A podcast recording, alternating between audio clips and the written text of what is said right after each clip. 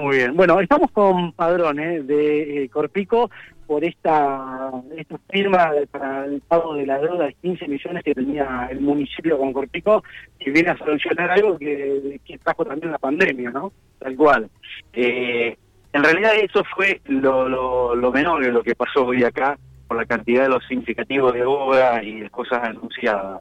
Eh, veníamos charlando con el municipio, que siempre se hacen conciliaciones de deuda, y eh, en una parte de la gestión del gobierno anterior nacional habían desaparecido los subsidios al transporte, eso generó que el municipio le generara una deuda con nuestra cooperativa.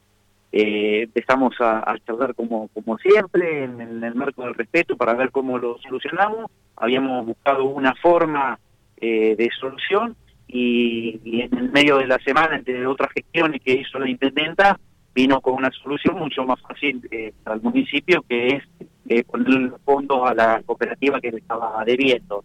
Eh, eso nada más, no hubo otra cosa, así que veremos ahora cómo será la, cobranza de, eso, pero tiene que ver con la quita de subsidios al transporte y en el también en el medio no, no nos enteramos de que porque son charlas que vamos teniendo en, en el ida y vuelta este eh, con, las áreas, distintas áreas del municipio y también con la intendenta, cómo podríamos llegar a mejorar el transporte.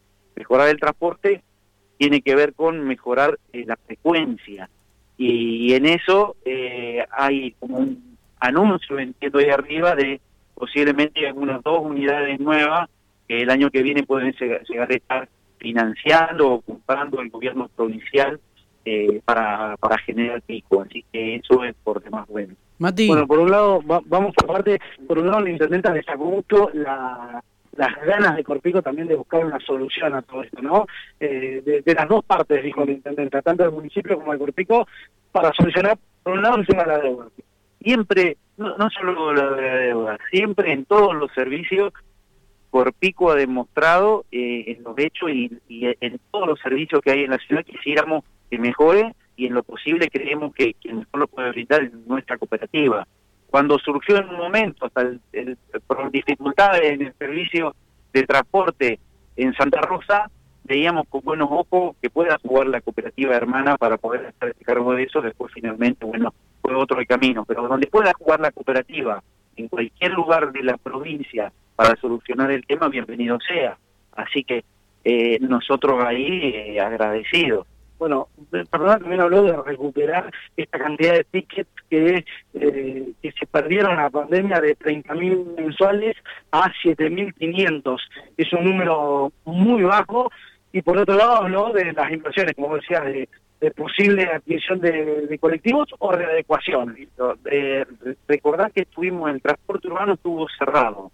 En otra etapa empezó a funcionar con servicio mínimo eh, hasta hace una semana con un transporte eh, a la mitad y ahora recién la semana pasada está funcionando normalmente. Por lo tanto, claro, teníamos 30.000, 35.000 boletos mensuales, ahora eh, teníamos 7.500 en la pandemia. Tenemos que esperar un poquito, eh, vuelven los chicos a la escuela, vuelve la actividad comercial, eso hace que la gente vuelva a tomar el transporte de pasajeros.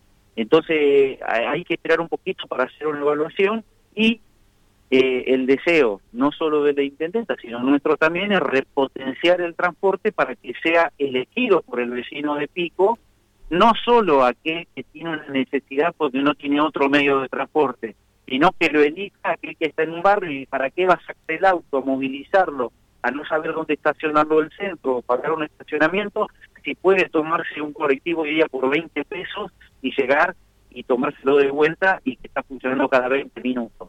Si es ágil, que sea elegido no solo por una necesidad económica. Sí, quería hacer una pregunta. Sí, ¿de cuánto era la, la, el, subsidio, la deuda que tenía el municipio con Corpico? Si se puede conocer.